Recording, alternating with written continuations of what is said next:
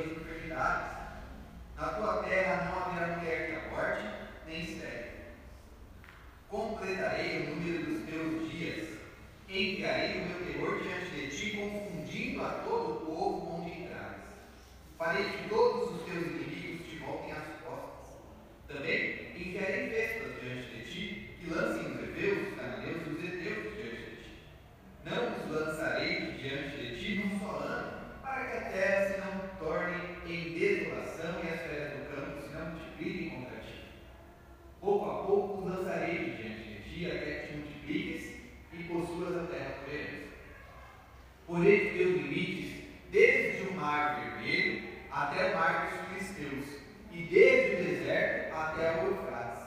Porque darei nas tuas mãos os moradores da terra, para que os lances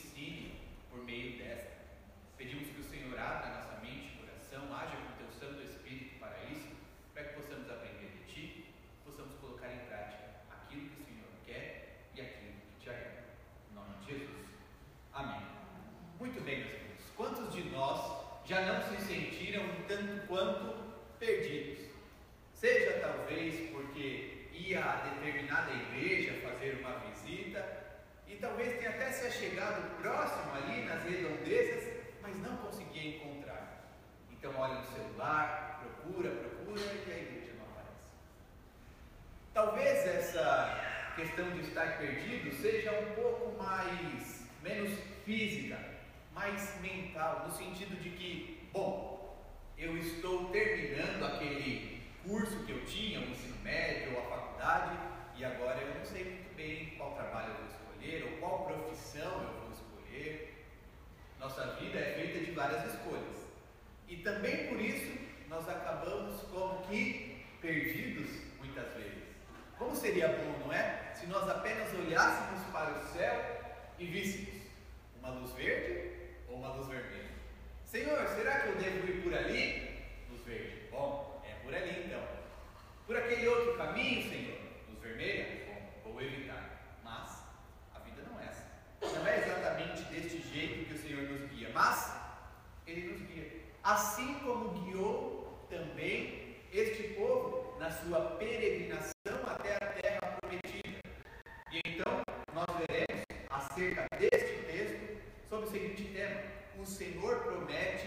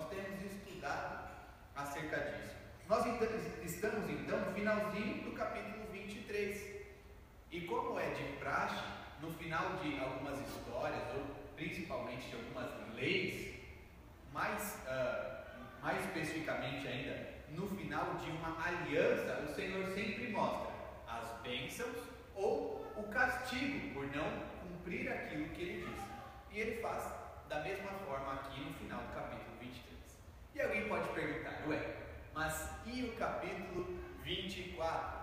Não quero adiantar informações demais, porque nós vamos continuar estudando é, o livro do Êxodo, mas o capítulo 24 vai mostrar mais uma narrativa de como que se finaliza essas promessas e esses alertas de, de castigo possíveis se o, povo, se o povo não cumprisse. Então, é, nós seguimos e de, devo também falar aos irmãos que nós demos um pequeno pulo, não é? Não sei se os irmãos notaram, mas nós fomos direto ao verso de número 20, quando normalmente iríamos a partir do verso 10.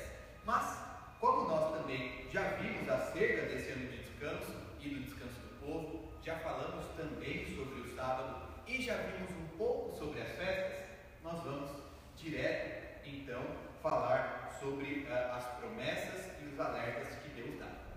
O último alerta aqui, antes entrar mais profundamente no nosso sermão, é que isso não significa que nós temos algumas partes da Bíblia mais importantes do que as outras, mas que nós estamos tendo uma vista panorâmica do livro do Êxodo. E por isso nós uh, vamos direto a alguns assuntos que nós não vimos ainda, certo? Muito bem. Começamos então do começo, do verso de número 20. Quando nós lemos isso e vemos que o Senhor envia um anjo para o povo, certamente a pergunta que nós fazemos é: que anjo é esse? Quem será que é esse anjo? E nós não somos os únicos, é claro. A Bíblia já está aí há tanto tempo e tantos estudiosos já a estudaram que já chegaram a algumas conclusões. Mas nós vamos seguir aqui um caminho e acredito que os irmãos vão compreender assim como eu. Quem é este anjo?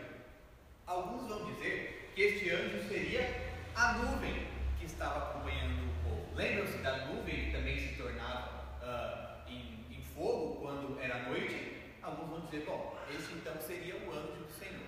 Bem, como é que o Senhor se dirigiria, se referiria a, a alguém como alguma coisa como anjo? Por quê? Porque a nuvem é algo inanimado, não é uma pessoa, não é um ser de fato é mais para um objeto, algo inanimado. Então, muito provavelmente não seja essa nuvem. Também porque no texto anterior nós vimos que o anjo e a nuvem estavam com. Outros dizem que poderia ser o próprio Deus. O próprio Deus que fala, é o Iavé, poderia ser ele. Mas ele claramente se diferencia do anjo. Né? O anjo vai à frente e se vocês me obedecerem, então é, nós vemos aí grande diferenciação que o próprio Deus faz entre ele e o anjo. Outra possibilidade, então, é de ser uma pessoa, uma pessoa ali entre o povo mesmo. Também porque a palavra hebraica que nós temos para anjo, ela significa mensageiro. Bom, seria então um mensageiro ali entre o povo que estaria uh, trabalhando, se nós entendemos ao invés de anjo como mensageiro. Sendo assim, que pessoa que poderia ser? Bom, alguns vão apontar para Moisés, a opção mais óbvia, não é mesmo? Moisés seria então esse anjo que tantas vezes de fato falou com o próprio Deus e trouxe a mensagem de Deus para o povo. Um grande exemplo disso são os Dez Mandamentos e as outras leis que nós estamos vendo aqui neste livro. Mas o anjo também é uma das especificações dele, ele conquistaria a terra prometida. E a gente sabe, né, quem, quem já leu um pouquinho mais, sabe que ele não vai conquistar a terra prometida, ele vai ficar de fora. Então, de fato, não vai poder ser Moisés. Quem é que vai liderar o povo na conquista? Segunda opção, Josué. Agora sim. Então chegamos à conclusão. Seria Josué? Não, ainda não. Porque, uh, porque não seria então Josué? Vamos seguir. A outra opção, o anjo poderia ser simplesmente um anjo. Algum anjo, por exemplo, que foi avisar Maria da gravidez, ou alguém nesse sentido, um anjo comum. Mas fica claro à frente que este algo, ou alguém, mais especificamente alguém, não é uma simples pessoa, como seria o caso de Josué, e não é também um simples anjo, como seria o caso de uh, algum outro. Por quê? Vejam aí, o verso 21 mostra a grande autoridade deste anjo. Primeiro, nós vemos a proibição de rebelar-se contra ele. Não se pode rebelar contra esse anjo. Além da possibilidade de que ele não perdoasse os pecados. Vejamos, que homem é que pode perdoar pecados? Isso não é trabalho de homem, né? Senão do próprio Senhor, do próprio Deus. Nós podemos uh, encontrar então uma resposta lá em Marcos capítulo 2, verso 7, que diz o seguinte: Por que fala ele deste modo? Isto é blasfêmia, se referindo a Jesus. Quem pode perdoar pecados senão um que é Deus? Aqui neste episódio em Marcos, o Senhor Jesus Cristo está mostrando que de fato ele é Deus e que ele pode perdoar pecados, por quê? Porque é Deus. A questão é a seguinte, meus irmãos: só um pode perdoar pecados. Deus. Então, este anjo tem que também ser Deus. E aí é que nós vemos, ou, ou talvez já esteja criando uma grande, maior ainda, confusão em nossa cabeça. Mas chegamos a esta conclusão, a, aliás, a mesma conclusão que já chegamos anteriormente em Êxodo capítulo 14, verso 19, que diz: Então o anjo de Deus, que ia adiante do exército de Israel, se retirou e passou para trás deles. Também a coluna de nuvem se retirou de diante deles e se pôs atrás deles. Os irmãos devem se lembrar, quando estávamos explorando o capítulo 14, chegamos à conclusão: era o próprio Cristo. E aqui também, o anjo é Cristo.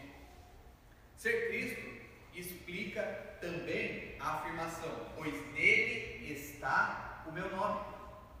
Veja que, quando se diz aqui acerca de nome, não se refere a um simples nome, como nós estamos acostumados na nossa cultura, mas sim a presença especial e o ser divino do próprio Deus. Aponta para os atributos dele, dele. Entre estes, o de perdoar os pecados. Então, a conclusão que chegamos é que o próprio Filho, numa forma pré-encarnada, está realizando o ofício de encorajar o povo do Senhor, ir à frente para protegê-lo e levar à terra prometida. O próprio Senhor Jesus Cristo está com eles. Seguimos então os versos 22 e 23. A vitória do povo, ela não estava condicionada à tecnologia militar que ele tivesse. Nós estamos passando por, por, uma, por um tempo na história muito importante, né? Onde os irmãos certamente viram as notícias em que a grande potência mundial militar, os Estados Unidos, deixou uma grande quantia de armamento no que então era frágil Afeganistão. E alguns vão até dizer que o Afeganistão, ao ficar com essa tecnologia militar, se torna uh, uma das potências, pelo menos ali na região. Veja só, que poderio, não é? Mas quando a gente fala do povo de Deus aqui, eles estão muito mais para um Afeganistão antes de pegar as armas dos Estados Unidos do que qualquer outra coisa. A, a vitória do povo, a conquista da terra prometida, ela não está condicionada a essa tecnologia militar, que eles tinham armas melhores, tinham treinamento melhor. Não está condicionada a sua preparação, ou seja, que eles tinham um exército mais forte, os homens eram mais preparados, eram mais fortes fisicamente que os demais. Não, não era isso. Não era também o seu grande número. Bom, nós somos muito mais do que eles. Nós temos aí a história dos, dos espartanos, não é? Que encararam lá um grande exército com um número reduzido de, de, de soldados. Não é essa a história também do povo de Deus. Eles não eram numerosos, não era por isso que eles conquistariam a terra prometida, mas sim por causa de quem estava diante deles. Quem era este? O anjo. Quem é o anjo? O Senhor Jesus Cristo. Esse anjo que iria à frente e então o Senhor destruiria aos seus inimigos. Os versículos seguintes, 25 a 26, nós vemos parte da promessa do Senhor. É, algumas bênçãos específicas, como o alimento e o livramento também da, da enfermidade. Nós vemos aí os versículos 25 e 26. É, é claro que isso não significa, então, numa primeira uh, lida, numa primeira vista, a gente pode pensar, ah, Então quer dizer que as pessoas que a gente vê por aí passando fome é porque não serve a Deus. Ou não está servindo direito. Ou talvez até, ah, fulano, ó, está doente. Sabe por quê, né? Pecado. Sabe quem, fala, quem falou isso, né? A gente tem exemplo lá na Bíblia. Lembra dos amigos de Jó? Que estavam errados? Pois é, eles mesmos. Já devíamos ter aprendido com isso, não é? A questão aqui não é isso, de que quem obedece ao Senhor tem mais, ou de quem obedece melhor ao Senhor fica livre de doenças. Não, não é isso. É, não significa também que, imagine só, a questão até mesmo das crianças que nós vemos ao redor do mundo que estão passando fome. Por quê? Bem, porque não servem ao Senhor, porque são desobedientes. Não. O Senhor faz essa promessa num contexto muito específico. Lembremos que quando nós olhamos aqui especificamente para o livro da aliança, 19 a 24, nós temos um contexto muito específico. Quando nós estamos, estávamos aqui analisando as leis, lei por lei, nós vimos que não devíamos pegar essas leis e colocar na Constituição do país, mas que nós aprendemos princípios com elas. Assim também o Senhor mostra que é um contexto muito específico. Ele está prometendo isso àquele povo que estava no deserto e que iria conquistar a terra prometida. Certo? Então lembremos que essas bênçãos, além disso, mesmo especificamente para esse povo, elas são condicionais. Nós temos aí uma condição. O Senhor não diz a este povo, de qualquer forma eu vou fazer isso para vocês, ou de qualquer forma eu, eu, eu não vou fazer. Não, ele coloca aí uma condição né, do, do como seria isso, do que nós temos que fazer, do que o povo teria que fazer. Então, seguimos a partir do versículo 27 e vemos o segundo ponto que o Senhor dará vitória a este povo sobre os inimigos. E assim como o povo havia saído do Egito e foi salvo uh, daquela perseguição dos egípcios, assim como uh, eles est estarão então diante dos cananeus, que, que são evidentemente mais poderosos do que eles, nós também, meus Senhor também nos livra do inimigo poderoso a morte, o pecado. Ele nos livra disso, ele nos garante algumas coisas. Assim como também eles já foram salvos, mas ainda tem um caminho até a prometida, nós também. Nós já fomos salvos, mas nós ainda temos um grande, um longo caminho até a terra prometida, a nova Jerusalém, novo céu e nova terra. E outra coisa, assim como eles enfrentarão inimigos até chegar a essa terra prometida, nós também enfrentaremos. Claro, não me refiro a inimigos físicos, a, a lutas uh, carnais, mas sim espirituais. Nos versos 27 e 28, o Senhor descreve a forma pela qual ele fará que o seu povo conquiste essa terra prometida ele aponta como será. Primeiro, será pelo terror, e segundo, pelas vespas. Aqui na nossa tradução, nós vemos vespas, mas não é tão simples assim de especificar qual animal era.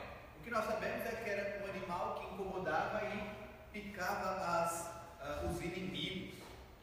Mas sabemos então, mais importante que o Senhor uh, é quem fará essa conquista, será por meio dele. Novamente, não pelo poder de seu povo, mas sim do próprio Deus. Vamos lembrar como, de fato, o temor do Senhor já estava entre o povo quando o exército dele chegou. Vamos lá para Josué capítulo 2.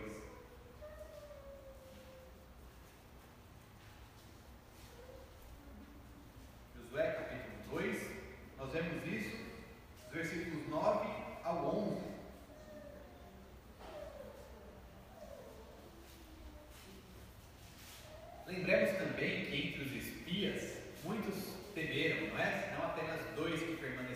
fiéis. Mas esse temor não devia estar naquele povo que estava servindo a Deus, e sim no que estava contra ele. E de fato estava, olha aí, 2, 9 e 8.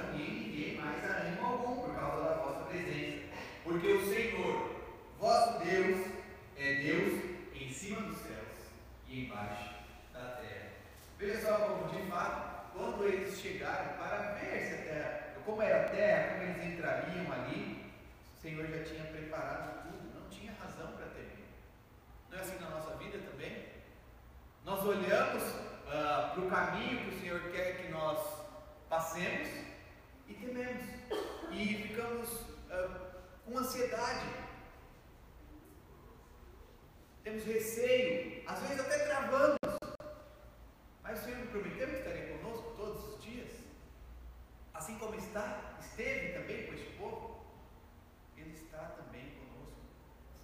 Assim como a batalha é descrita aqui no Antigo Testamento, muitas vezes ela é física, a nossa é espiritual. Mas alguns de nós carregam em si o temor do inimigo. Quando na verdade quem deve morrer de medo é o nosso inimigo. De novo, não porque nós somos melhores ou mais fortes, mas por causa de quem nos enviou, de quem está conosco, que é Deus. Não somos nós que devemos temer, mas sim o nosso inimigo. Quando falamos desta batalha, a espiritual, muitos tendem a, a se apegar a algumas técnicas, né? E aí nós vemos coisas estranhas uh, acontecendo. Seria então Olha, se você está passando por determinado momento, faça esta oração aqui. Ou então, se a sua dificuldade é essa, ou a sua enfermidade é essa, outra aqui, faça determinado óleo, ungido, ou separado, o que seja, que você vai melhorar. Coisas nesse sentido que nós, por vezes, ouvimos por aí. É claro que nós temos papel nessa batalha, nessa batalha espiritual. Nós devemos orar, conhecer a palavra buscar o Senhor. Esse é o nosso papel. Não tem grande dificuldade no sentido de vamos olhar no livro de receita e saber qual oração específica. Vamos ver o livro de receita e qual óleo eu devo passar em determinada parte do corpo. Não! Nós devemos orar, conhecer a palavra e buscar ao Senhor. Uh, o nosso Senhor, ele já separou o lugar e nos dá certeza de que Satanás, ele não pode nos acusar não pode roubar a nossa salvação ou coisa nesse sentido. Não, jamais. Sabe a terra prometida que o povo conquistou em seguida? Nós também estaremos com o nosso céu e na nova terra. Todavia, não devemos esquecer que a coisa principal se descreve lá em Efésios 6,10. Quanto ao mais, sede fortalecidos no Senhor e na força do seu poder. Está vendo aí qual que é a chave para essa tal de batalha espiritual? Do resistir ao pecado, do resistir ao maligno, Efésios 6, 10. Quanto a mais, sede fortalecidos no Senhor e na força do seu poder. A nossa salvação, claro, ela deve ser desenvolvida e tendo como base a ação do Senhor em nós. Filipenses capítulo 2, nós vemos: Assim, pois, amados meus, como sempre obedecestes, não só na minha porém, muito mais agora na minha ausência, olha só, desenvolvei a vossa salvação com temor e tremor, porque Deus é quem efetua em vós tanto o querer como realizar, segundo a sua boa vontade. Vemos aqui as duas coisas andando juntas: a nossa responsabilidade e a soberania de Deus. Nós desenvolvemos a nossa salvação, e isso se dá segundo a boa vontade do Senhor, porque é Ele quem efetua em nós tanto o querer como o realizar. Vamos para os versos 29 e 30, caminhando um pouco mais. É, o Senhor toma cuidado, veja como ele cuida dos detalhes do seu povo. O Senhor mostra então como será conquista liderada, liderada pelo seu anjo. A conquista vai ser de pouco em pouco. Não temos dúvida de que, bem, vamos nos imaginar no lugar deste povo. Não tenho dúvida de que a nossa vontade seria Dominamos tudo.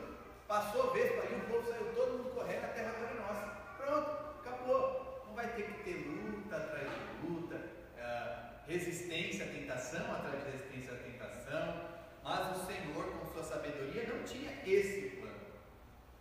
A razão, em especial para a espera, é que a terra não ficasse tomada por feras selvagens, como diz o texto. Voltando para a nossa realidade do dia a dia, nós vemos que é, em nossa batalha diária contra o pecado, nós certamente também gostaríamos de vencer de uma vez por todas, não é? Assim como o povo certamente queria que a terra isolada, livre de todos seus habitantes anteriores, nós também. Não queríamos que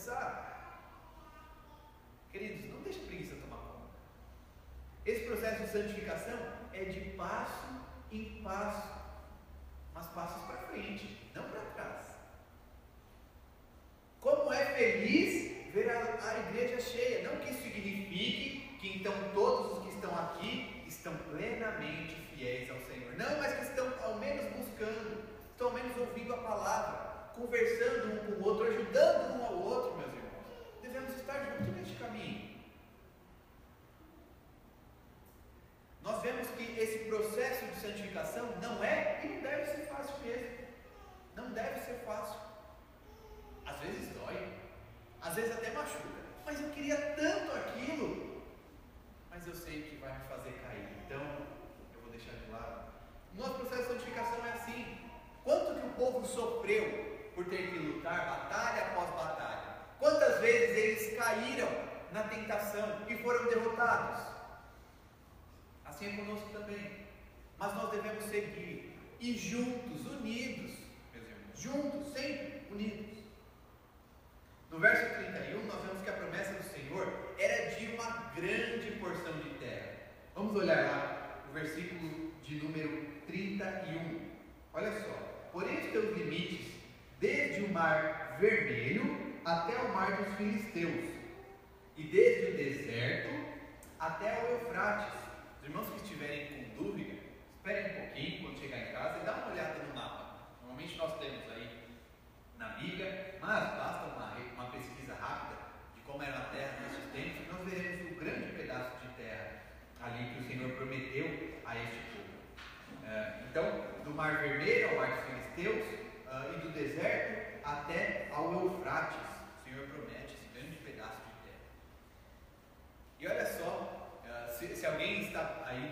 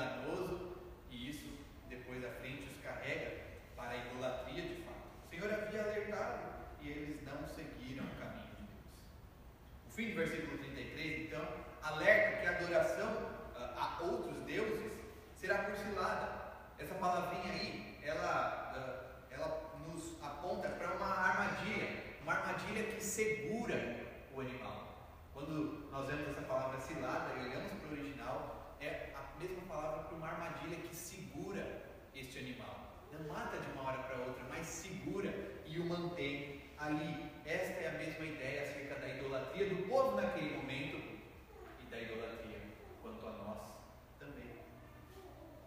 O povo de Israel, no fim das contas, acabou não obedecendo ao seu Deus. Desobedientemente, eles se comprometeram com os cananeus. A vitória por meio do Senhor, ela foi sendo conquistada pouco a pouco, mas como o povo preferiu a idolatria, eles sofreram as consequências da sua escolha. Vamos pensar então em algumas coisas que nós devemos colocar em prática diante dessa verdade. Primeiro, o Senhor está conosco, e assim como já garantiu a nossa entrada na terra prometida, no céu na terra, no Jerusalém, também Ele vai nos guiar até lá. Portanto, nós podemos confiar e saber que não estamos só. Cristo está conosco, assim como guiou o povo, nos guia também. Irmãos, nunca estamos só. Nunca. Claro, isso pode soar assustador quando nós estamos pecando, não é? Tem alguém que sabe. Tem alguém que está vendo. Estou escondido de todo mundo. Mas quem precisa saber, sabe. Quem precisa ver, está vendo, Senhor. Mas é reconfortante quando nós estamos seguindo a Ele fielmente. Porque por vezes o seguir fielmente a Deus resulta em, da mais variada forma possível, de perseguição. Seja isolamento, seja perseguição física, sofrimento específico. O Senhor está conosco. Podemos confiar. Não estamos sozinhos. Segundo, o Senhor já nos deu a regeneração por meio da obra de Cristo e da vivificação pelo Espírito. Lembra que quando Cristo sobe aos céus, ele envia o Consolador que habita em nós. Mas o caminho da santificação ele é longo, é de pouco em pouco. Portanto, nós devemos confiar na graça de Deus. Vez ou outra, cairemos em pecado e devemos nos arrepender dele. Isso deve nos fazer confiar na graça do nosso Deus. Terceiro e último, mas não menos importante, nós entendemos que a vitória depende do Senhor, mas isso não nos deve, não deve nos acomodar a tal ponto de pensarmos coisas, é, de pensarmos que devemos estar ao pecado. Algumas coisas mais práticas. Não pode ser comum para nós pensar coisas do tipo: bom, eu não tenho problema com álcool, eu só fico bêbado de vez em quando, e só quando eu estou com aquele pessoal. Não tem problema. Outra coisa, eu vou dar apenas uma olhada naquele site. Eu vou dar apenas uma olhada na pornografia, mas as coisas estão sob controle, está tudo bem. Ou ainda, olha, é apenas uma fofoquinha, não tem nada de mal. A gente está só aqui trocando algumas informações, não é? Queridos, a gente não fica flertando com o pecado. Quando a gente vê que ele está à nossa frente, qualquer um desses exemplos ou tantos outros, a gente sai correndo. A gente busca abrigo. Quem? Aquele que nos guia, no Senhor. Pecado véu já foi rasgado, a gente pode chegar diante de Deus a todo e qualquer momento. Fuja do pecado. Confie, você não está sozinho, pode confiar também na graça do nosso Deus. Este Pai, nós te agradecemos porque o Senhor se preocupa com cada detalhe da nossa vida, nos dá uh, o caminho, nos mostra este caminho, nos dá o guia que é o Senhor Jesus Cristo, nos enviou o Consolador que nos mostra por onde devemos andar, por onde não, que nos alerta acerca do pecado e nos, nos move até o arrependimento. Deus nos dá de não termos um coração duro, mas de um coração, mas sim um coração arrependido, voltado a Ti, ó Deus. Nós clamamos ao Senhor, ao Pai, que, que o Senhor nos esteja de fato conosco nesta caminhada e nós estejamos, é, sejamos sensatos para conseguir saber o que o Senhor tem para nós. Que possamos conhecer a tua Santa Escritura mais profundamente, cada vez mais e mais, e te agradecemos, ó Deus, porque é o Senhor quem nos garante a vitória final. Obrigado, ó Deus, porque o Senhor enviou o Senhor Jesus Cristo para morrer por nós. Obrigado, porque não depende do homem morrer, não depende de nós mesmos lutarmos, mas depende da obra que já foi consumada pelo Senhor Jesus Cristo. Em nome de quem oramos. Amém. Recebamos a bênção, meus irmãos.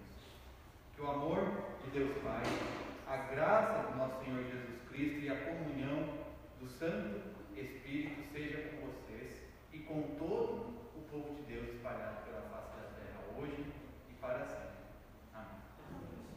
Os irmãos podem se.